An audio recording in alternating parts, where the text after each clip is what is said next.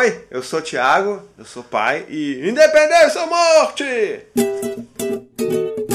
Você quer filho independente, mas você é independente mesmo? Todo mundo quer ter filhos independentes, né? Tipo, quem não quer isso? Afinal de contas, a gente cria nossos filhos para que eles sejam grandes, independentes e bacanas e que não precisem da gente e que não morem com a gente até os 30 anos de idade. Apesar de que eu acho que talvez eu tenha. Não, não. Tudo bem com você, pequeno Gael? Ah, você está feliz? Todo mundo é louco para ter seus filhos independentes o mais rápido possível, né? Tipo, ó, eu não quero que ele com 30 anos ainda mora na minha casa. Eu quero que ele seja grande, essa coisa loura, linda, maravilhosa, mas independente. O problema é quando. Eu acho que as pessoas, na verdade, elas esquecem o quando nessa equação. Né, filho? Oi, eu sou o Gael.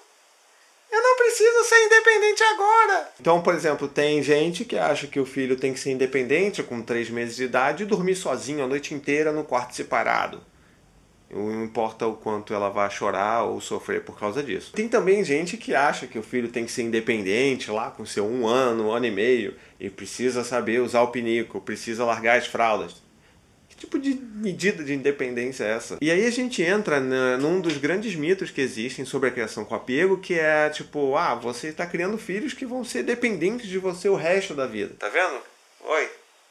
Aí, ó. É tão independente que nem olha pra minha cara. Bom, e o que a gente tem que entender é que não existe 100% independente, da mesma maneira como não existe 100% dependente. Essa questão da dependência é uma necessidade básica de todos nós. Eu, por exemplo, dependo da Anne para ser amado, para me sentir amado, para construir uma família.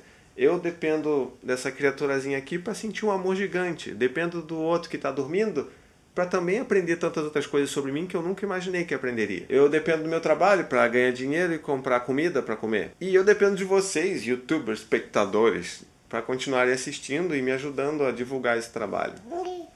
É. Então vamos, vamos fazer um exercício mental aqui. Imagina que o seu filho é um exemplo da melhor independência humana da vida, é a criatura mais independente do mundo. Você ainda assim vai deixar ele atravessar a rua sozinho? Não! Você vai deixar ele fazer quando ele quiser o dever de casa? Não! Você vai deixar ele decidir que horas ele deve comer? Não! Então, na verdade, você não está procurando um filho independente, você está procurando um filho obediente. Qual é o maior medo de todo mundo, né? Não posso ter um filho de 40 anos que ainda mora comigo. Quem disse que isso vai acontecer só porque você está dando mais afeto pro seu filho? Vai lá, filho, vai mamar, né? Tá com fome! Ô, oh, garoto! Tchau! Tchau! e aí que tá a pegadinha.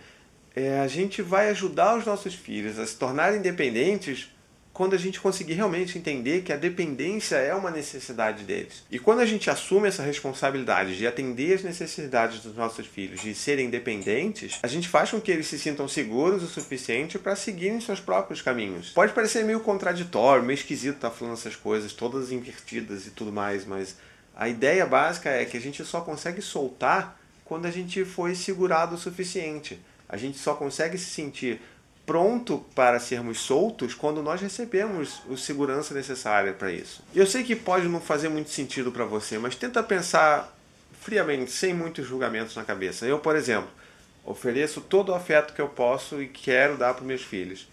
E ok, o Gael é muito pequeno, não tem como ver isso, mas a gente já consegue perceber que o Dante mostra alguns sinais de, de autonomia, de que ele quer as coisas da maneira que ele quer, que ele já consegue confiar em outros adultos para cuidar deles. Então a gente vê que também é esse o caminho. E aí, é claro, a gente está falando muito de um extremo, né? Que é aquele cara que quer empurrar o filho para ir para a faculdade com 3 anos de idade. Get going, scram!